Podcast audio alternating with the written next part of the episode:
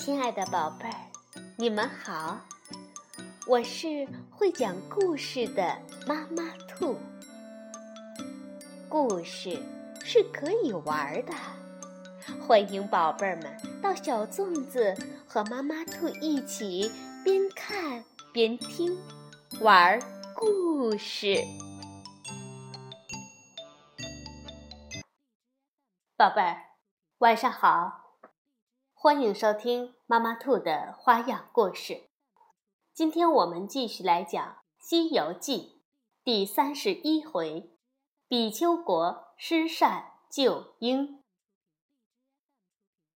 唐僧师徒四人离开了狮驼国，顶着寒风西行，走了两个月，又见一座城池，城门上没有字。他们来到城门前，见一个老君正在背风处打盹儿，悟空就摇了他一下，叫了声“长官”。老君猛然被惊醒，吓得跪下磕头，连叫“雷公爷爷，雷公爷爷”。悟空说：“你怕什么？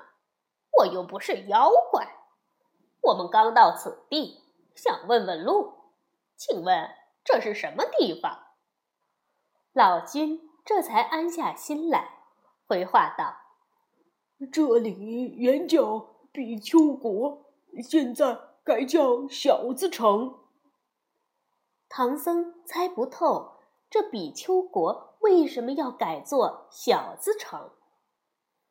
八戒插话说：“哼，可能是老国王死了。”新登王位的是个小孩儿。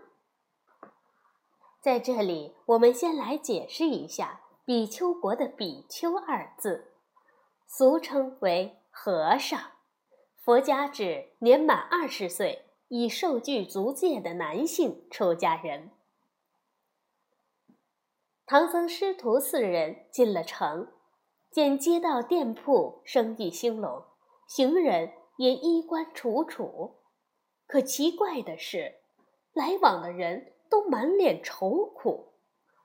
见了他们师徒四人，也都躲躲闪闪。悟空察觉出这城里气氛诡异。再往前走，他们发现每家门前都挂着一只鹅笼，笼子外面用青帐遮得严严实实。悟空一时好奇，说道：“八戒，你好好照看师傅，带俺老孙进去看看。”说着，摇身一变，化作一只蜜蜂，钻进一个笼子里。原来，笼子里装的不是什么稀奇古怪的鸟儿，而是一个活生生的小男孩儿。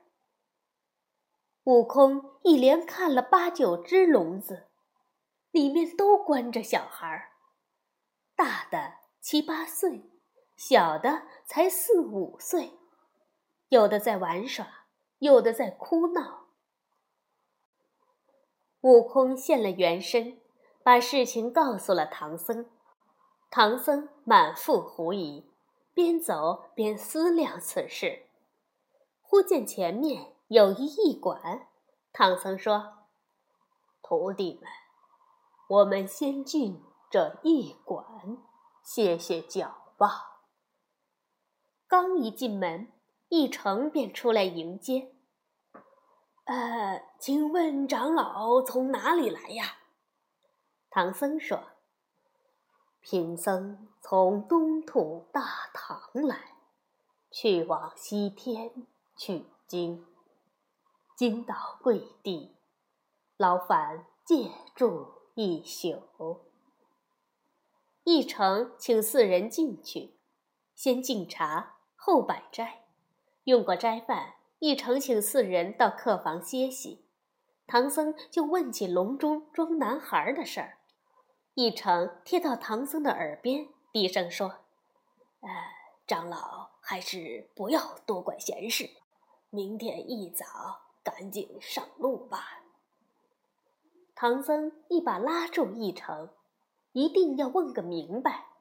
一成无奈，只好支开周围的人，低声对唐僧说：“唉，三年前，一个须发皆白的老道士，领来一个美貌的女子，献给了国王。国王见那女子貌美俏丽，便封她为美后。从此以后，再不理睬。”三宫六院，日夜与美后谈欢，弄得精神萎靡，面容憔悴。而老道士也被封为了国丈，声称他有一个仙方，吃了可延年益寿。他到海外仙岛采来药，药引子必须。用一千一百一十个男孩的心肝呐！于是国王就下令，凡是家里有小孩的，都要主动献上，否则就要砍头。他把选出来的男孩让各家养在笼子里，等配好药。就要挖取心肝。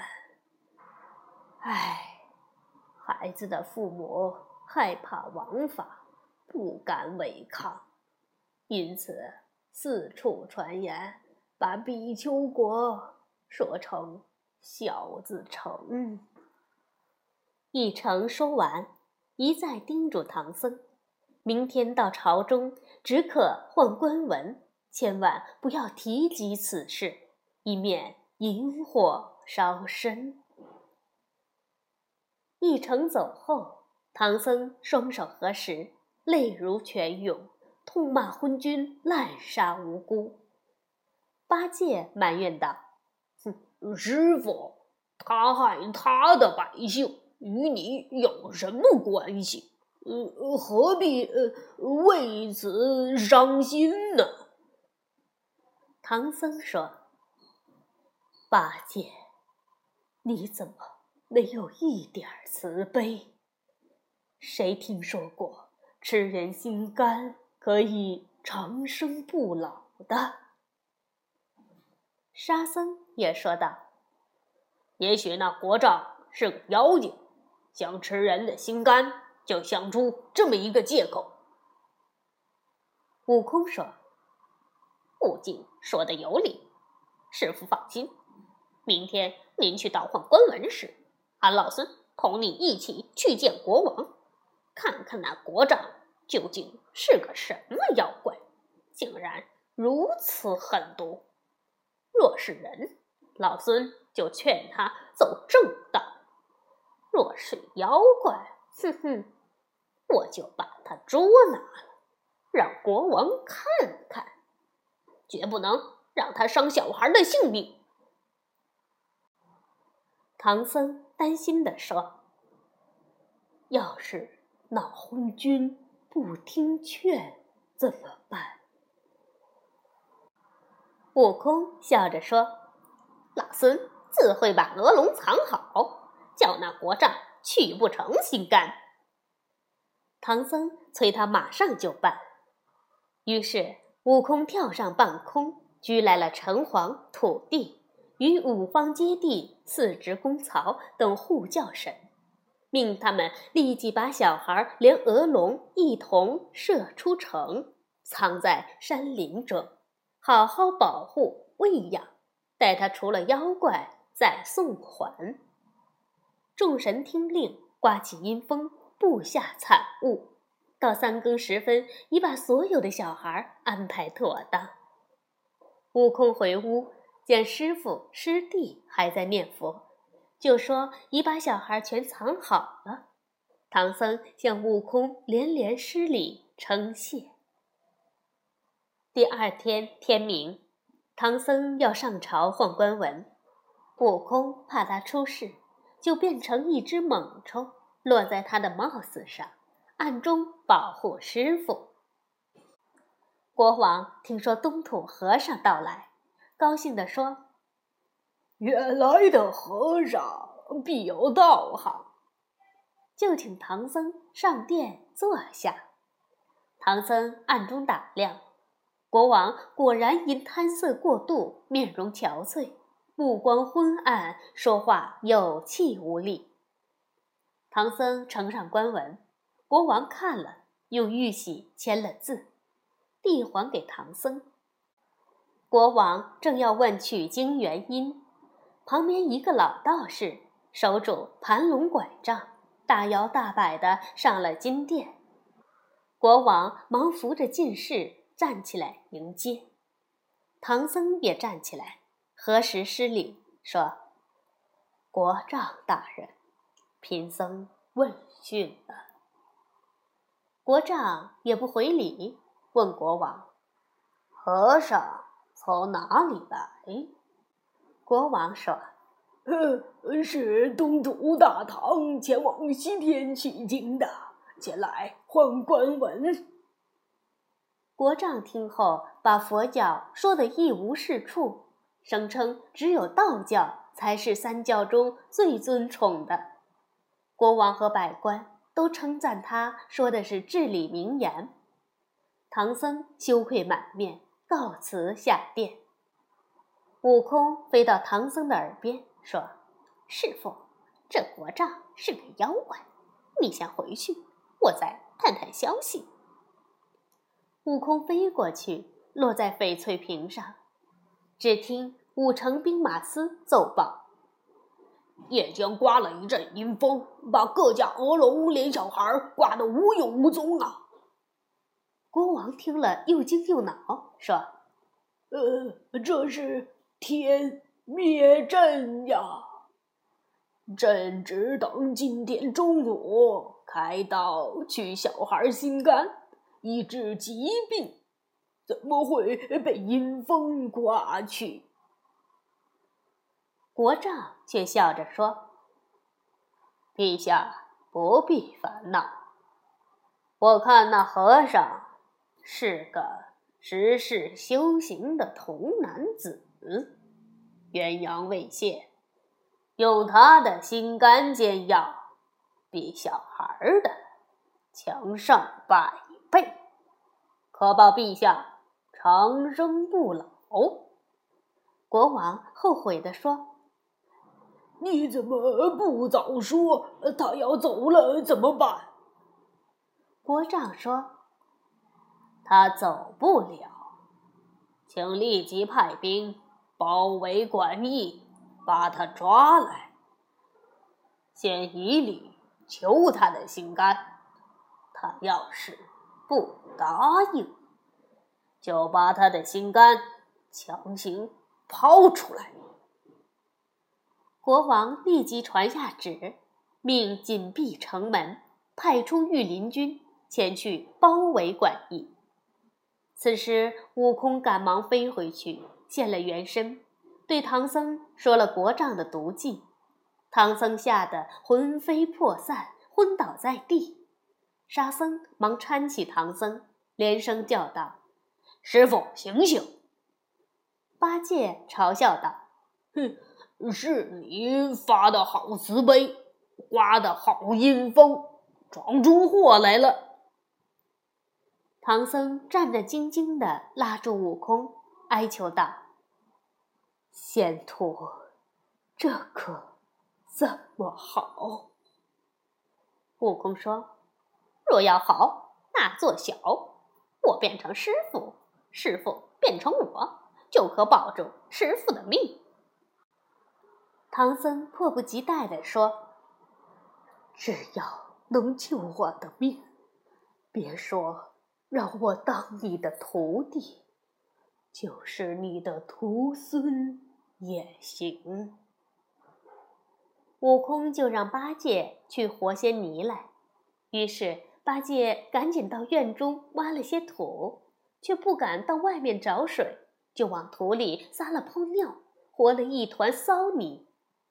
悟空没办法，只好把泥往自己脸上一按，印下猴脸来，再把泥贴到唐僧的脸上，叫一声“变”，唐僧就变成了悟空的模样。二人换了衣裳，悟空也变成了唐僧的模样。刚安排妥当，御林军就包围了馆驿。一个锦衣官走进来，说：“唐长老，国王有请。”悟空变成了假唐僧，跟他来到金殿，告叫：“比丘王，请贫僧有什么事？”国王说：“呃，朕久病不愈，国丈献上一个仙方，要借你的心肝，做药引子。”你要是戒了，朕给你建庙，四时祭祀。悟空说：“不瞒陛下，心倒有几个，不知你要什么样的？”国丈说：“我就要你的黑心。”悟空说：“快去刀来，只要挖出黑心，我就奉献。”当驾官取来一把牛耳尖刀，悟空接过来，解开衣裳，挺起胸膛，呼啦一刀抛开了肚皮，咕噜噜，滚出一堆心来。文武大臣吓得浑身发麻。悟空把那一堆血淋淋的心翻检一遍，什么心都有，就是没有黑心。国王吓得失魂落魄。呆若木鸡，好一会儿才说：“收收收了去，收收了去。”悟空现了本相，说：“陛下全无眼力，我是一片好心，只有国丈是黑心。你不信，等我挖出来，你看。”国丈此时定睛一看。认出是大闹天宫的孙大圣，吓得跳上半空就要逃窜。悟空大叫一声：“哪里去？吃我一棒！”他纵身赶上去，抡棒就打。国丈举盘龙杖来迎，二人战有二十回合，国丈敌不过，就化作一道寒光落入后宫，带上美后逃得。不知去向。悟空落下云头，对百官说：“你们的好国丈呀！”百官一齐拜谢，却不知国王吓得躲到哪儿去了。悟空怕他被妖精掳走，忙让百官内侍四处寻找，好不容易才在紧身殿后找到他。百官都说。国丈是妖怪，幸亏神僧认出来，如今连美后也不知逃哪儿去了。国王听了，心有余悸地问：“嗯，长老，你来时模样那么俊，怎么现在变成这样子了？”悟空说：“先来的是我师傅，我还有两个师弟在管驿中保护他。”国王忙命宰相去请他们。唐僧已看到悟空与国丈在空中赌斗，心中害怕，脸上又捂着骚泥，异常难受。宰相来请，差点把他吓掉魂儿。八戒劝他别怕，宰相来此是谢他，又不是挖他的心。唐僧担心这张骚脸无法见人。八戒。让他见了悟空，自有办法。于是唐僧只好领着八戒、沙僧跟随宰相去见国王。悟空给他揭下骚泥，叫声“正”，他的脸又变了回来。国王迎下殿来，叫声“法师老佛”，请师徒四人上殿后，悟空要打听妖精的底细。为国王斩草除根。国王说：“呃，他们来时说是住在正南七十里的六林坡清华庄。朕信了他们的鬼话，弄得大病缠身，久治不愈。他让朕取小男孩的心肝做药引子，因昨夜阴风刮走鹅笼。”他养着屈长老的心肝，请神僧大发慈悲，除去此妖怪。朕用倾国的财宝酬谢你们。悟空说：“实不相瞒，那些小男孩是我师傅大发慈悲让我藏了，带降了妖怪是我的功德，不用你谢。八戒，跟我去。”八戒说：“嗯，去倒不怕，就是肚子饿了。”于是国王忙让光禄寺安排斋饭，请师徒用斋。八戒吃饱后，跟悟空腾云而去，片刻不到就走了七十里。二人落下云头，只见一条小溪，两岸尽是柳树。就是不见有村庄。悟空拘来土地，问道：“清华庄在哪里？”土地说：“呃，这里只有个清华洞，没有清华庄。大圣可到南岸那棵九叉头杨树下，左转三转。”左转三转，右转三转，双手扑树，连脚三扔，开门，洞门自开。悟空、八戒跳过溪，找到九叉杨树，依法叫开洞门，直奔进去。洞深处有道石屏。屏上刻着“清华仙府”四个字。悟空跳过去，见那老怪搂着女怪，气喘吁吁地说：“盼了三年，才盼到一个好机会，却又被那猴头破了。”悟空举棒高叫道：“什么好机会？吃我一棒！”老怪慌忙推开女怪。举盘龙拐杖迎敌，八戒使耙住那杨树，住得鲜血飞溅。只听隐隐有哭声，就边住边叫道：“呃，这树也成精了。”此时，悟空把老怪引出洞，八戒迎头就是一耙，老怪吓得化道寒光逃走，二人在后面紧紧赶上。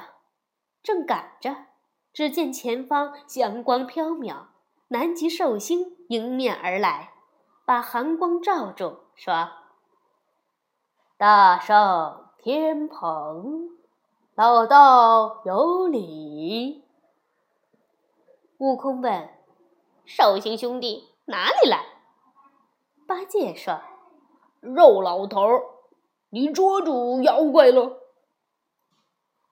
寿星说：“在这里，请二位饶他性命。”悟空问：“你为什么来为妖精说情？”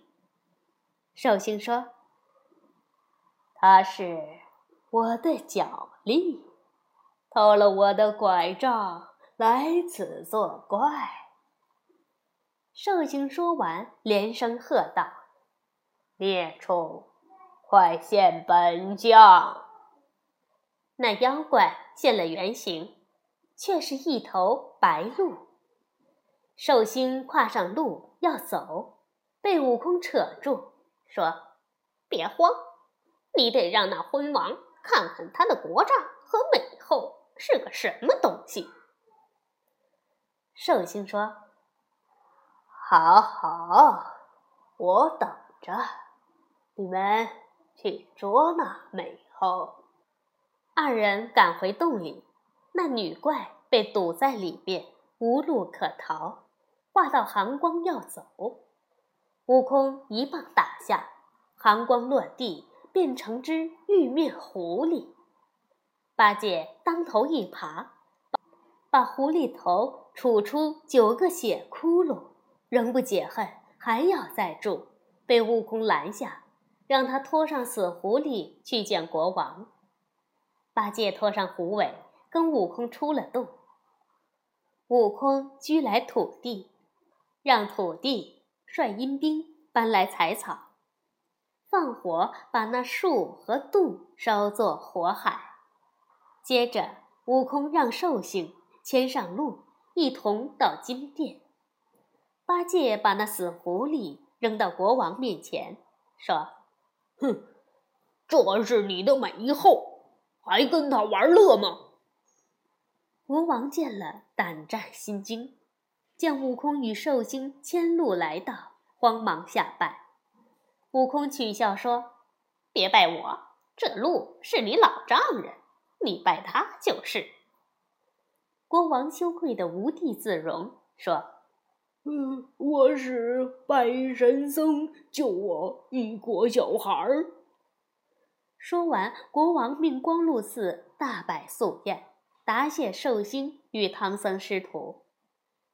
沙僧问起白鹿为什么会逃出作怪，寿星说：“前几天东华帝君路过我那荒山，我跟他下了盘棋，这孽畜便逃了出来。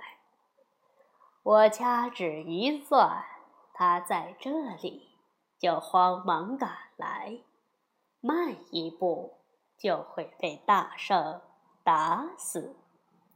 宴毕，国王向寿星拜求去病延年的方法。寿星说：“我出来寻路，没带丹药，只有三个枣儿，给你吃吧。”国王吃了，只觉精神大振，身强力壮。八戒嚷着也要吃，寿星说：“呵呵，下次给你带上几斤。”说完，跨上白鹿，腾云离去。唐僧让徒弟们收拾东西，向国王告辞。国王又求长生的办法。悟空说：“只要你少贪女色，多积阴功，自会益寿延年。”国王让下人取两盘金银，送神僧当盘缠，唐僧却坚持不受。国王摆銮驾送唐僧，与嫔妃捧鼓推轮，刚出午门，只听一阵风响，路两边落下一千一百一十一只鹅龙。众神说：“大圣，听说你除了要挟，我们把小孩送回来了。”悟空说：“你们先回去，我让民间祭拜你们。”一时间，男男女女都来认孩子，心肝宝贝肉的叫声不断。他们抱上孩子，笑的笑，跳的跳，热闹非凡。也不知谁叫了一声：“留下唐朝爷爷到我家拜谢救儿之恩。”众人一窝蜂的拥来。也不怕他们相貌丑陋，抬着八戒，扛着沙僧，顶着悟空，又把唐僧从龙辇上抢下来，高高举起来。